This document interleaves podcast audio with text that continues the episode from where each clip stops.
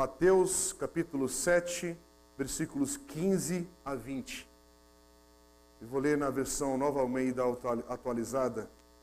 Diz assim: Cuidado com os falsos profetas que se apresentam a vocês disfarçados de ovelhas, mas por dentro são lobos vorazes. Pelos seus frutos vocês os conhecerão. Por acaso se colhem uvas de espinheiros ou figos de ervas daninhas? Assim, toda árvore boa produz frutos bons. Porém, a árvore má produz frutos maus. A árvore boa não pode produzir frutos maus e a árvore má não pode produzir frutos bons.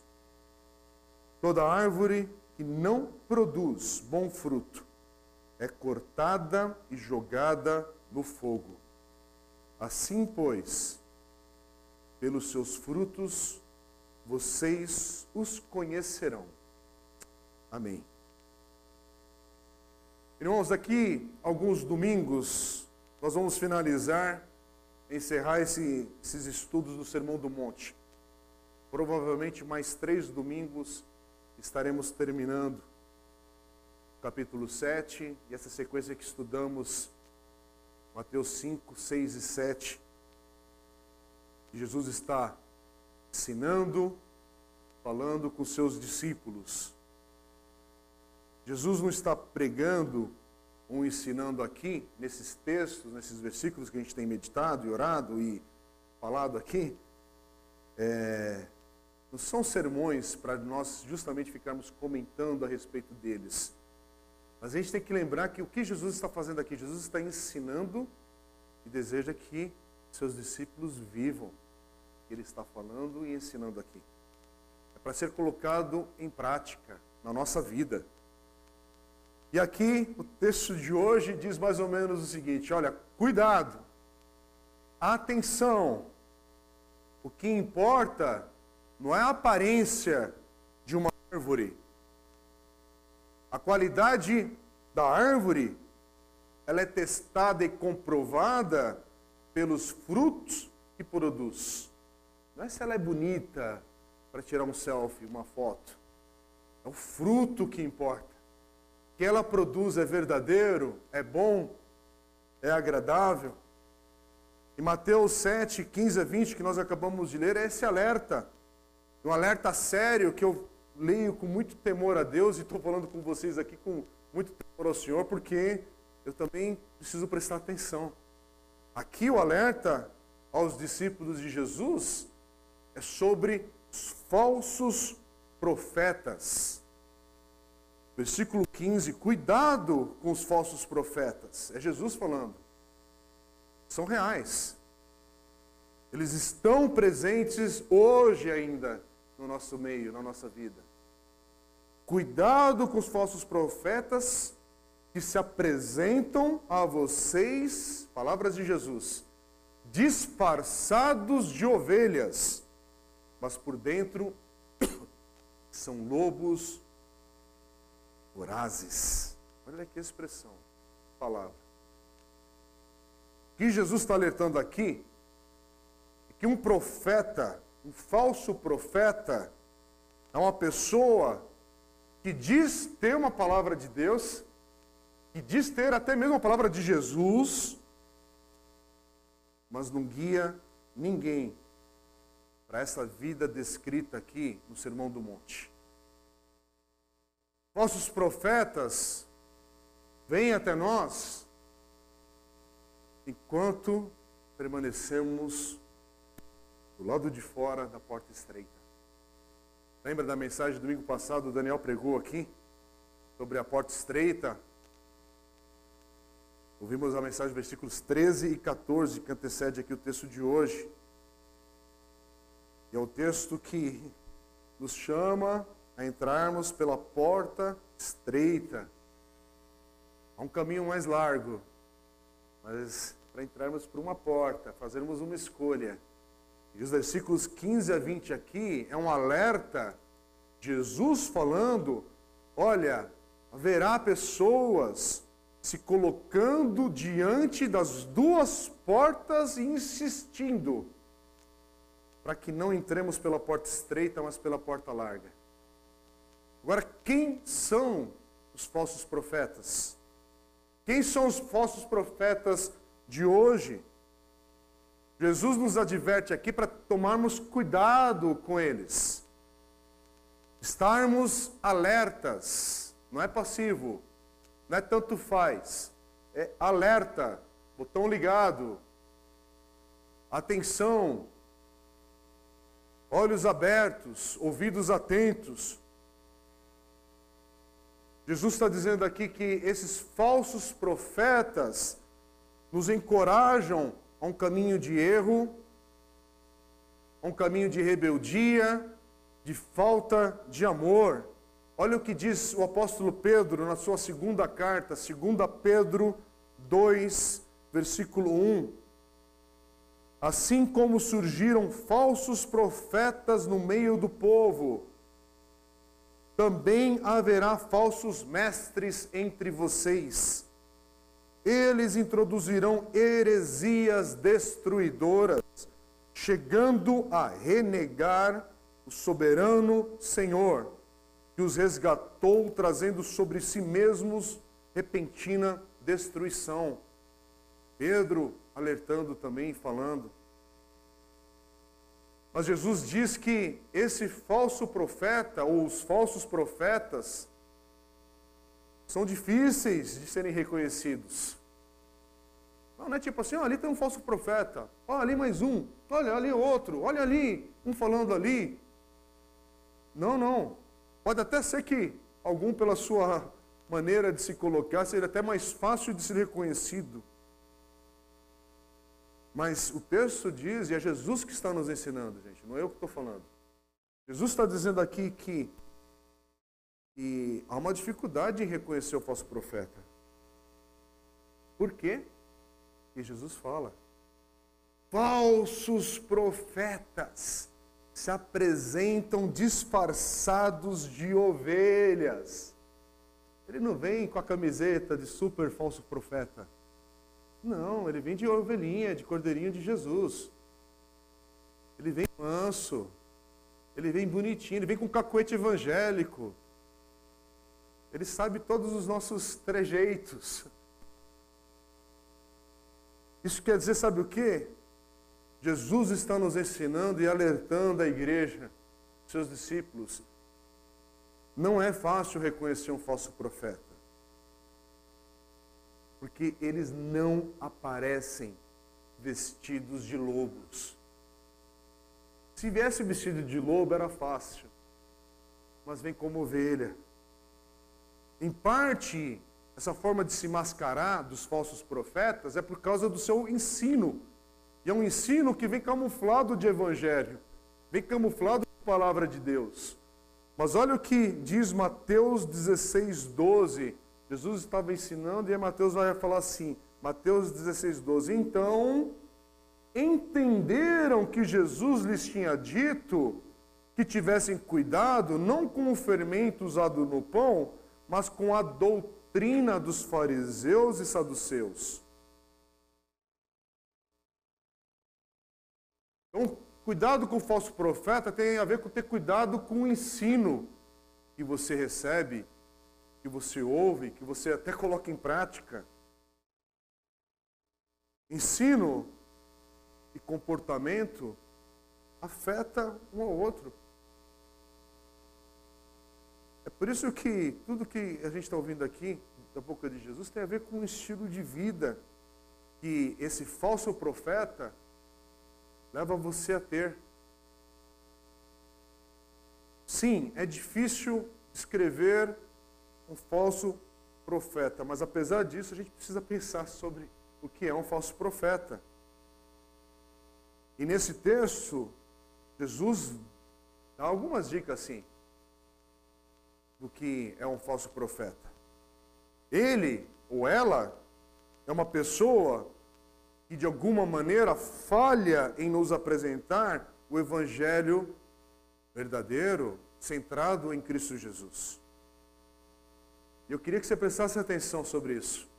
Uma pessoa pode escrever livros cristãos.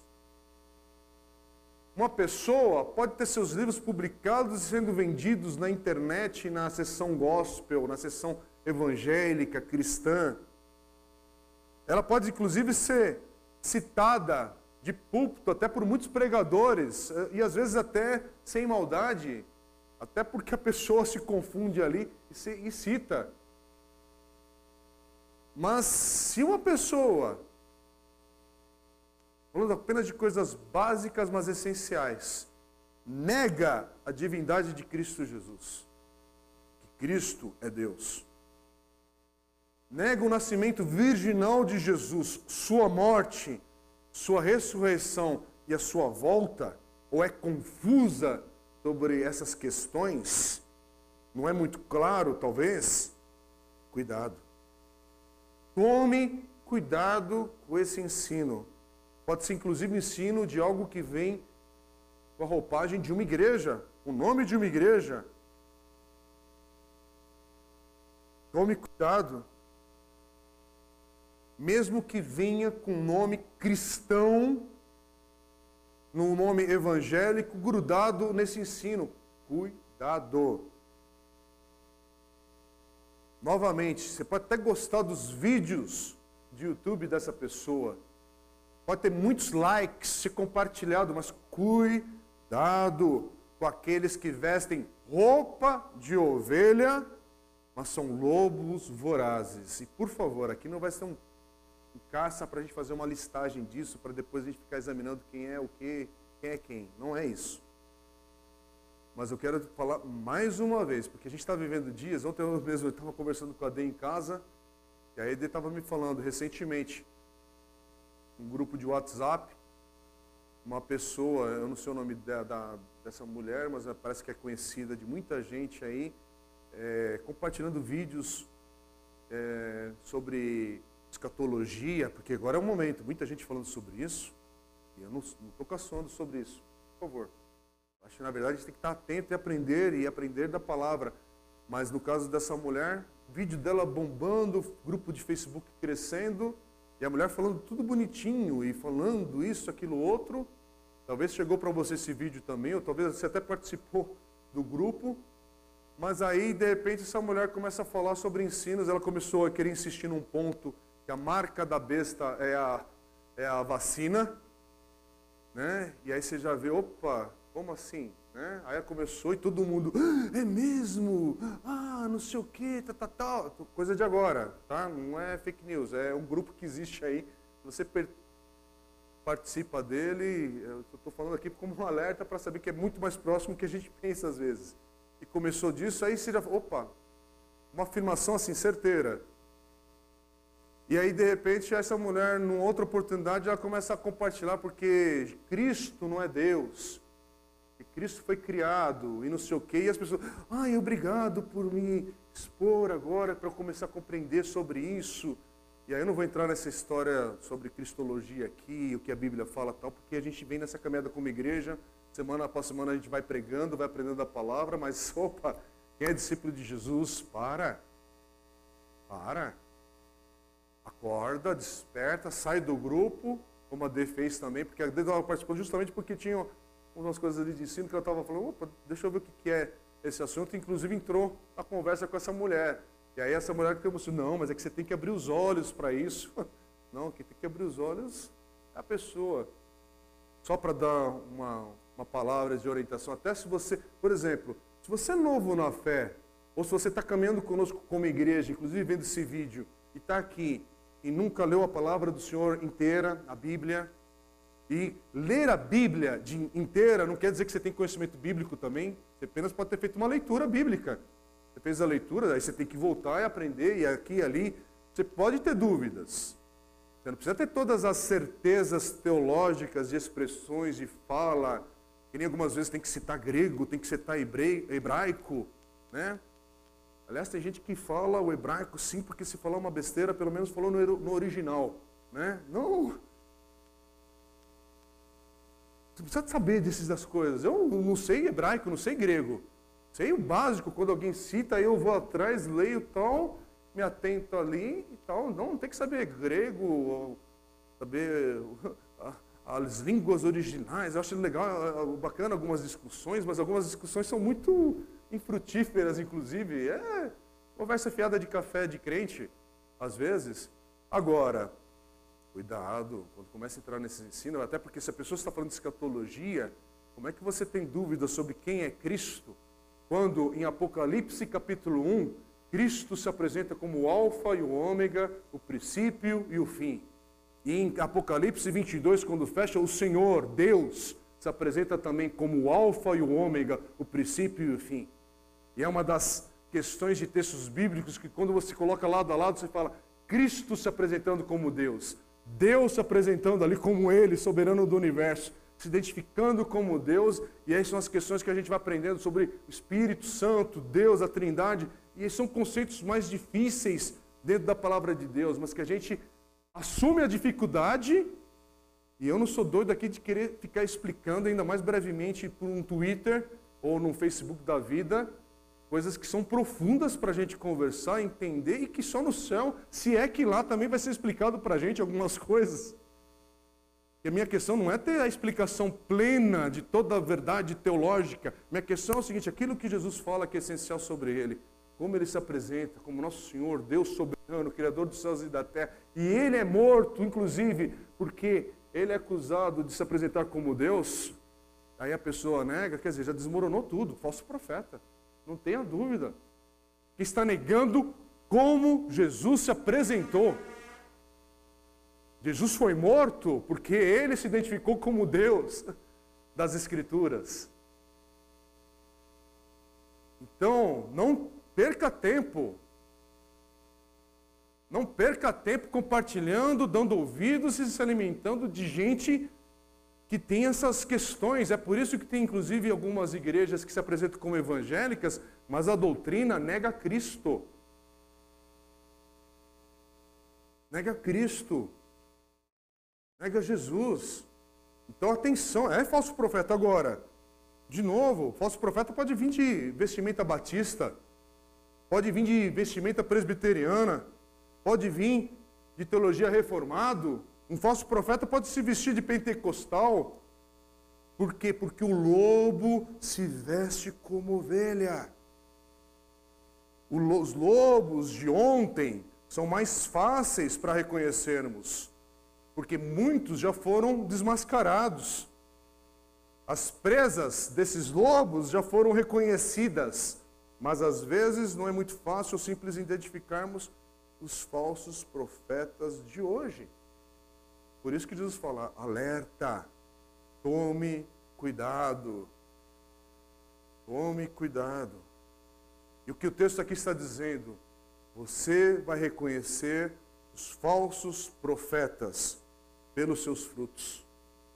Jesus diz no versículo 16: Pelos seus frutos vocês os conhecerão. Por acaso se colhem uvas de espinheiros ou figos de ervas daninhas? Falso profeta é alguém que distorce o evangelho. A mensagem de salvação por meio do sangue de Jesus Cristo, o Filho de Deus, não é central no ensino do falso profeta. Uma vida santa não é central no ensino do falso profeta. Não tem porta estreita, gente, no ensino do falso profeta. Não tem caminho apertado no caminho do falso profeta. Falso profeta, ao invés de focar sobre pecado, salvação, santificação, servir a Deus, que são grandes temas do Evangelho, nosso profeta de hoje foca no lucro do Evangelho para consumo. Sua mensagem é sobre dinheiro, saúde, como é rentável, lucrativa usar a fé para conseguir todas essas bênçãos maravilhosas. Tudo vestido com uma linguagem maravilhosa, cristã, evangélica, gospel. E a pobre ovelha não sabe que está sendo enganada, pelo menos não no início. Geralmente, de fato, há bastante lucro, mas é para o lobo, não é para a ovelha. O verdadeiro motivo disso qual é? Versículo 15. Por dentro são lobos vorazes. Por isso, irmãos, o fruto é uma questão importante. E fruto leva tempo para surgir. Você não pode ver quão frutífera vai ser uma árvore você acabou de lançar semente nessa semana. Leva tempo. É por isso que é complicado esse negócio. Não é tão simples assim. É, tem que plantar, tem que regar, tem que aguardar, mas uma hora o fruto vem.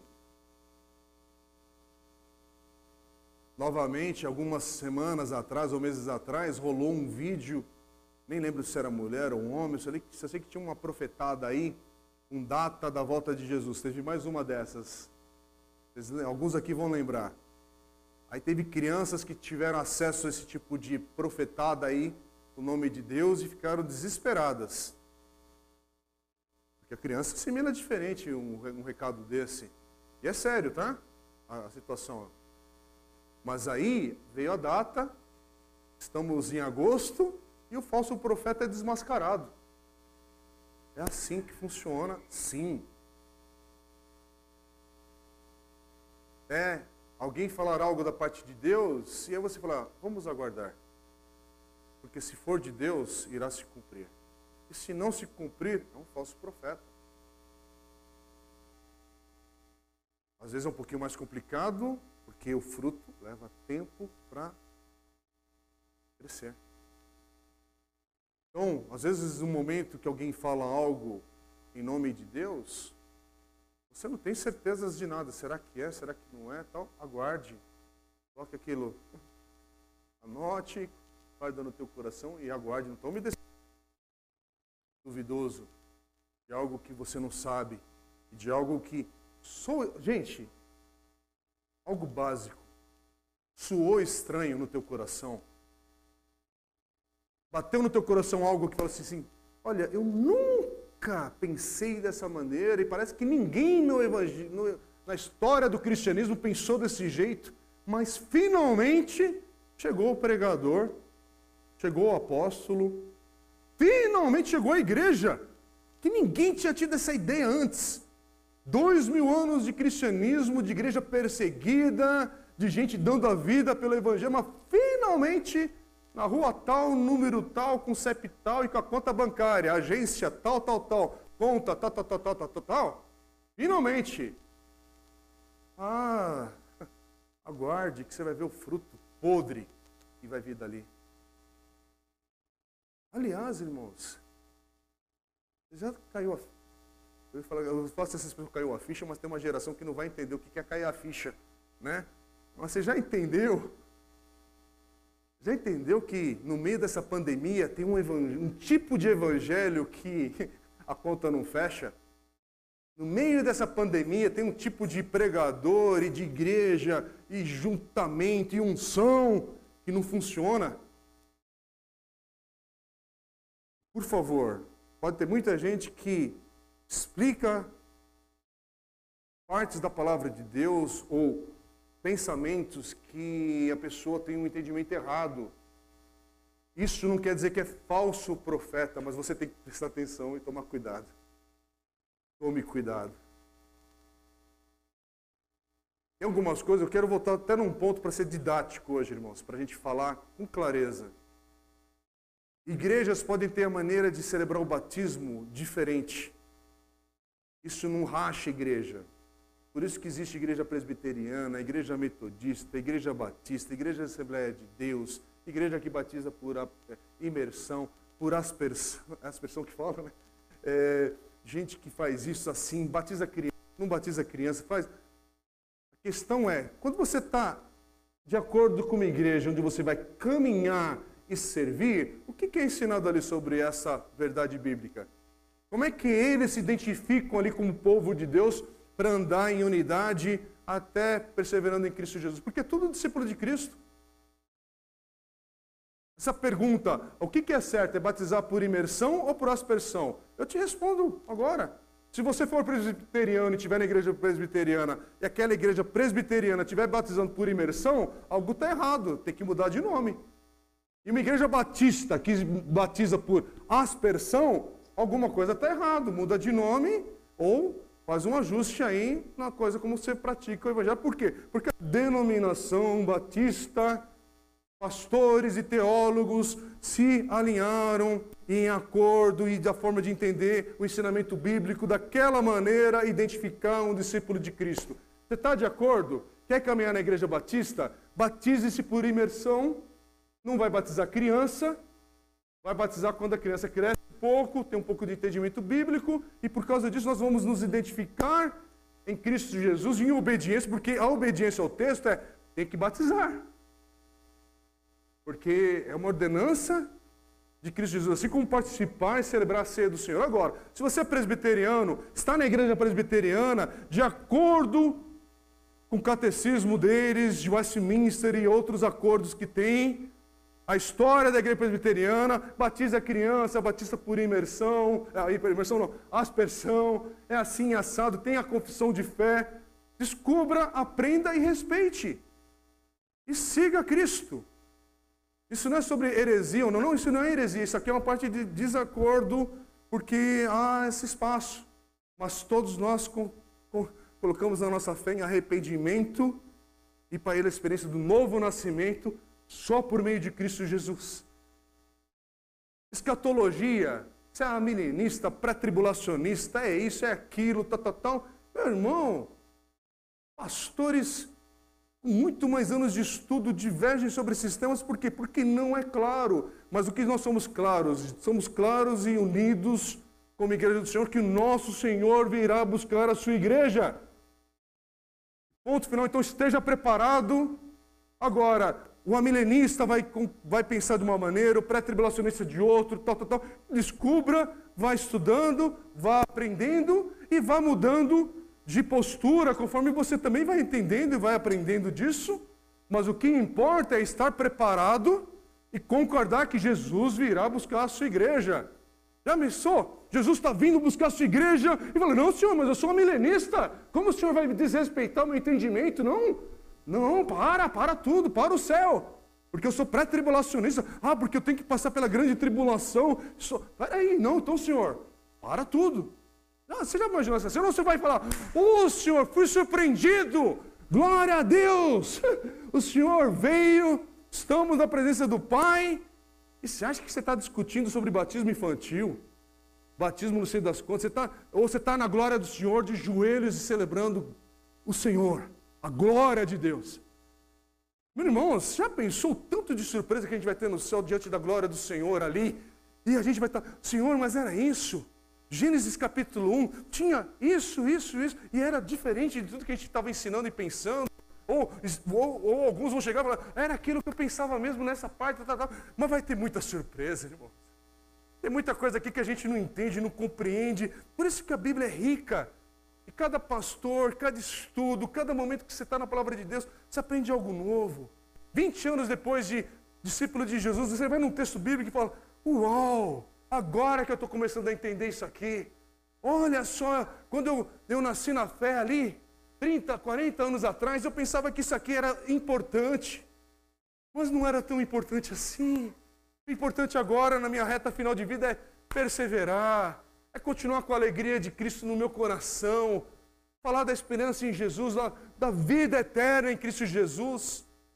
Irmãos, eu sou da época que se perdia tempo falando se podia jogar bola ou não no domingo, se podiam não ter televisão em casa. Olha o tanto de energia gasta, discussões em entra e sai de igreja e tudo. Energia gasta com bobagens de época. Pode uma mulher usar saia ou calça comprida, e é isso, ou maquiagem, ou joias, tal. Se homem podia ter barba ou não. Irmãos, acredite, já teve dessas discussões. Já teve discussão se podia ter bateria na igreja. E aí tem a reunião da diretoria, e dos presbíteros, e dos diáconos, e aí a briga, aí senta do lado direito isso.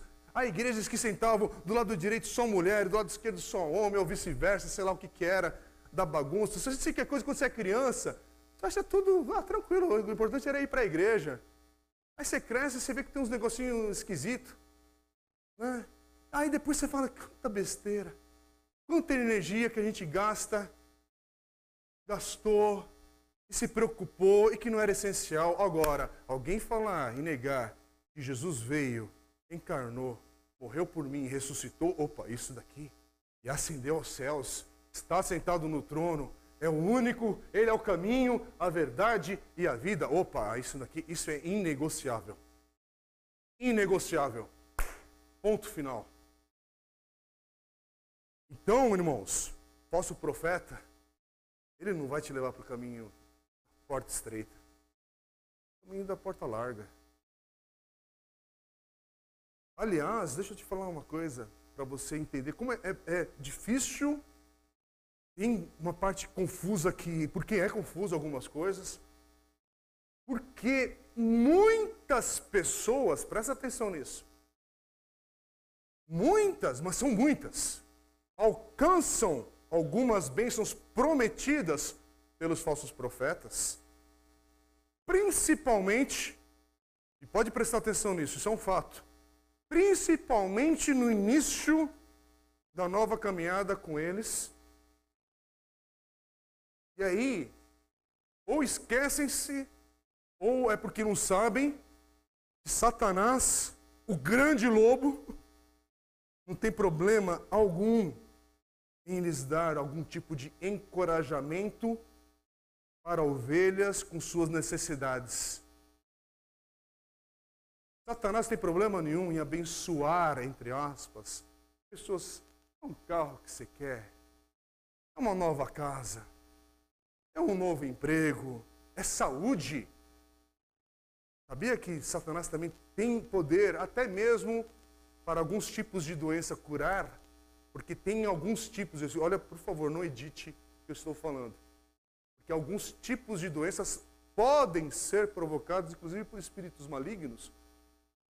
E teve um momento que Jesus, mesmo nos evangelhos, ele expulsa um espírito que aprisionava alguém provocava um mal-estar na pessoa, uma questão de doença.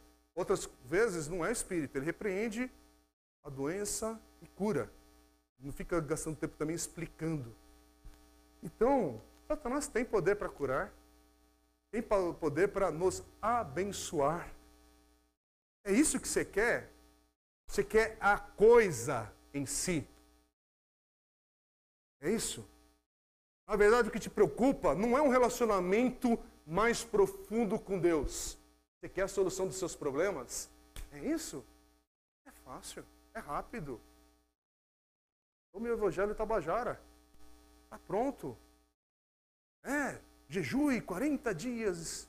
Sim, oferte, traga aqui sua carteira de trabalho. Vamos ungir? Vamos! Precisa se arrepender? Não! Sabe aquele meme? Né, da boquinha gritando? A mesma coisa. Precisa de arrependimento? Não! Precisa de nova vida? Não! O que, que precisa? Curar, curar! Benção, benção! Você não prestou atenção que um monte de gente tem, tem, tem coisas, dá inclusive testemunhos lindos, mas mudou de vida? Não, continua sendo atriz da pornografia.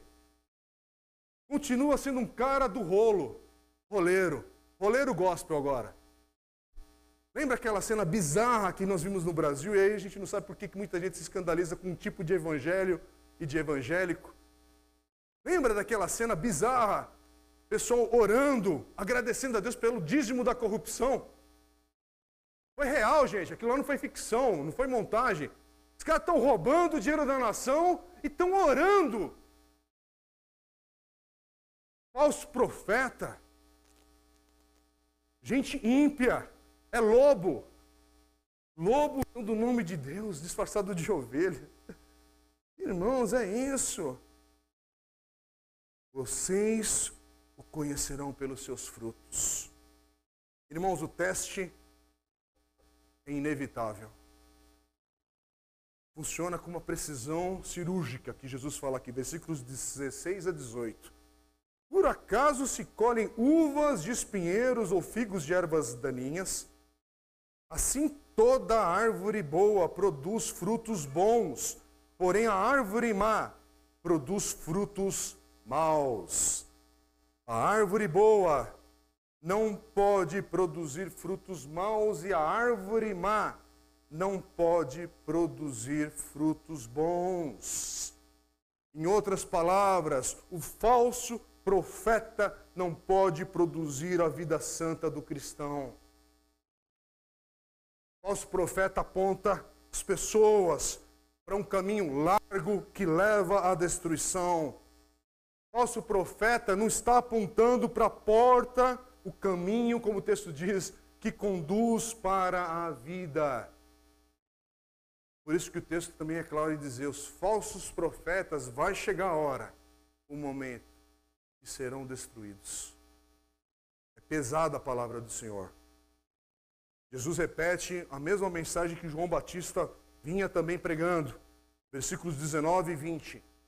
Toda árvore que não produz bom fruto é cortada e jogada no fogo. Assim, pois, pelos seus frutos vocês os conhecerão. Irmãos, esse ensino de Jesus é para que a gente saiba que temos responsabilidade em aprender do Senhor.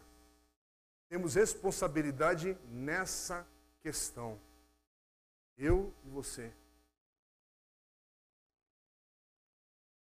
Aqui, o ensino de Jesus é para que cada um de nós possa entrar pela porta certa. Eu estou mexendo aqui porque eu com a impressão que esse vidro aqui está solto. Eu estou tomando muito cuidado aqui para não ter uma vídeo cacetada aqui gravando a pregação aqui, mas vamos prosseguir. Irmão, só para terminar, queria pedir licença para vocês para ler um texto. E essa mensagem ela tem tudo a ver com o texto que o meu querido amigo pastor Osmar Ludovico compartilho muitas coisas que ele fala e ministra, porque ele é um dos pastores que ministram muito na minha vida, no meu coração. Hoje, pastor Osmar Ludovico, quem não conhece, além de ter alguns textos, livros muito bons publicados no Brasil em português pela editora Mundo Cristão, ele reside com a sua esposa Isabela lá na, em Portugal, em Cascais, e frequenta a igreja do pastor Rodolfo. Ele já está em outra etapa aí na vida, os filhos moram na França, a Isabela é francesa, e eles estão aí, faz três ou quatro anos que eles migraram para Portugal. E de lá continua ministrando, servindo. E há alguns anos ele publicou um livro chamado Meditatio. E é um livro lindo. Se você quiser ler uma boa, um bom livro para você, textos curtos, mas profundos, Meditatio, pela é, é, editora Mundo Cristão. E o pastor Osmar Ludovico ele tem um texto que muita gente, inclusive, conhece. Se você já leu ou escutou, peço licença de ler novamente para você e o título é, chama-se Pastores e Lobos. Eu queria ler, porque tem tudo a ver com, com para a gente encerrar essa mensagem. E ele diz assim: Pastores e lobos têm algo em comum. Ambos se interessam e gostam de ovelhas e vivem perto delas. Assim, muitas vezes, pastores e lobos nos deixam confusos para saber quem é quem. Isso porque lobos desenvolveram uma astuta técnica de se disfarçar em ovelhas interessadas no cuidado de outras ovelhas. Parecem ovelhas, mas são lobos. No entanto, é difícil distinguir entre pastores e lobos. Urge a cada um de nós exercitar o discernimento para descobrir quem é quem. Pastores buscam o bem das ovelhas, lobos buscam os bens das ovelhas. Pastores gostam de convívio, lobos gostam de reuniões. Pastores vivem à sombra da cruz, lobos vivem à sombra de holofotes. Pastores choram pelas suas ovelhas. Lobos fazem suas ovelhas chorar. Pastores têm autoridade espiritual e lobos são autoritários e dominadores. Pastores têm esposas, lobos têm coadjuvantes. Pastores têm fraquezas, lobos são poderosos. Pastores olham nos olhos, lobos contam cabeças. Pastores apaziguam as ovelhas, lobos intrigam as ovelhas. Pastores têm senso de humor, lobos se levam a sério. Pastores são ensináveis, lobos são donos da verdade. Pastores têm amigos, lobos têm admiradores. Pastores se extasiam com mistério, lobos aplicam técnicas religiosas. Pastores vivem o que pregam, lobos pregam o que não vivem. Pastores vivem de salários, lobos enriquecem. Pastores ensinam com a vida, lobos pretendem ensinar com discursos. Pastores sabem orar no secreto, lobos só oram em público. Pastores vivem para suas ovelhas, lobos se abastecem das ovelhas. Pastores são pessoas humanas reais, lobos são personagens religiosos caricatos. Pastores vão para o púlpito, lobos vão para o palco. Pastores são apacentadores, lobos são marqueteiros. Pastores são servos humildes, lobos são chefes orgulhosos. Pastores se interessam pelo crescimento das ovelhas, lobos se interessam pelo crescimento das ofertas. Pastores apontam para Cristo. Lobos apontam para si mesmos e para a instituição. Pastores são usados por Deus. Lobos usam as ovelhas em nome de Deus. Pastores falam da vida cotidiana. Lobo discutem o sexo dos anjos. Pastores se deixam conhecer. Lobos se distanciam e ninguém chega perto. Pastores sujam os pés nas estradas. Lobos vivem em palácios e templos. Pastores alimentam as ovelhas. Lobos se alimentam das ovelhas. Pastores buscam a discrição. Lobos se autopromovem. Pastores conhecem, vivem e pregam a graça. Lobos vivem sem a lei e pregam a lei. Pastores usam as escrituras como texto, lobos usam as escrituras como pretexto. Pastores se comprometem com o projeto do reino, lobos têm projetos pessoais. Pastores vivem uma fé encarnada, lobos vivem uma fé espiritualizada. Pastores ajudam as ovelhas a se tornarem adultas. Lobos perpetuam a infantilização das ovelhas. Pastores lidam com a complexidade da vida sem respostas prontas. Lobos lidam com técnicas pragmáticas com jargão religioso. Pastores confessam seus pecados. Lobos expõem o pecado dos outros. Pastores pregam o evangelho. Lobos fazem propaganda do evangelho. Pastores são simples e comuns. Lobos são vaidosos e especiais. Pastores têm dons e talentos. Lobos têm cargos e títulos. Pastores são transparentes. Lobos têm agendas secretas. Pastores dirigem as igrejas, comunidades. Lobos dirigem igrejas, empresas. Pastorem, pastores pastoreiam as ovelhas. Lobos seduzem as ovelhas. Pastores trabalham em equipe, lobos são donos. Pastores ajudam as ovelhas a seguir livremente a Cristo. Lobos geram ovelhas dependentes e seguidoras deles. Pastores constroem vínculos de interdependência. Lobos aprisionam em vínculos de codependência. Os lobos estão entre nós e é oportuno lembrar-nos do aviso de Jesus Cristo. Guardai-vos dos falsos profetas que vêm a vós, disfarçados em ovelhas, mas interiormente são devoradores. Mateus 7,15. Vamos orar, irmãos.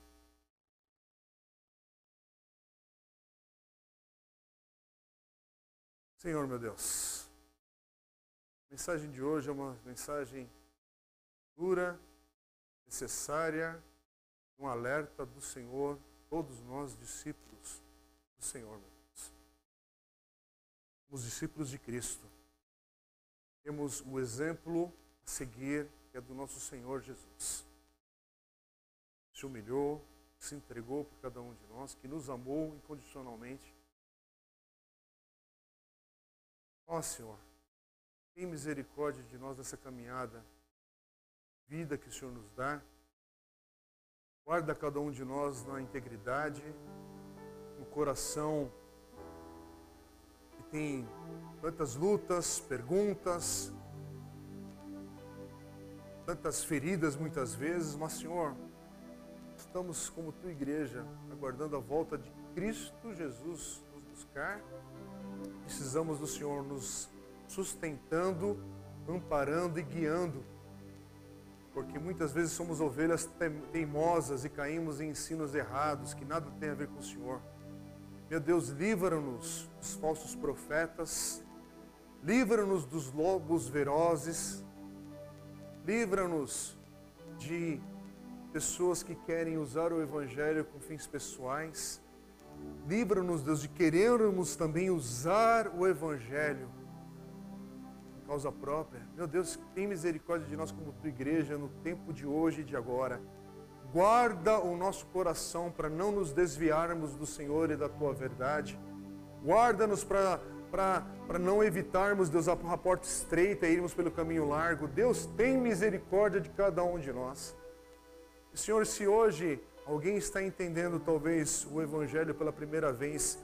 Que essa pessoa hoje tenha a experiência do que é ter os seus pecados perdoados em Cristo Jesus e a nova vida que o Senhor nos dá pelo Teu Espírito em cada um de nós. Faz isso, Pai. Alguém aqui no nosso meio ou quem está ouvindo essa palavra, que hoje seja um dia, um momento do, do arrependimento verdadeiro da confissão de pecados, de colocarmos a nossa vida, a vida de cada um, diante do Senhor. O Senhor é o nosso Deus, o Deus da nossa salvação. Queremos segui-lo e servi-lo com fidelidade, Pai. Guarda a tua igreja nesta hora, guarda a tua igreja espalhada neste Brasil e neste mundo. Guarda o teu povo. E enquanto for tempo, Deus, acrescenta os que vão sendo salvos por causa da tua misericórdia e graça e por causa de Cristo Jesus. Não é por causa de estratégia nenhuma que nós temos, Pai, nós não temos essa capacidade. É tua obra, do Senhor é a glória, do Senhor é a honra. Bendito seja o nome do Senhor, hoje e sempre. E é no nome de Cristo Jesus que oramos. Amém. Amém.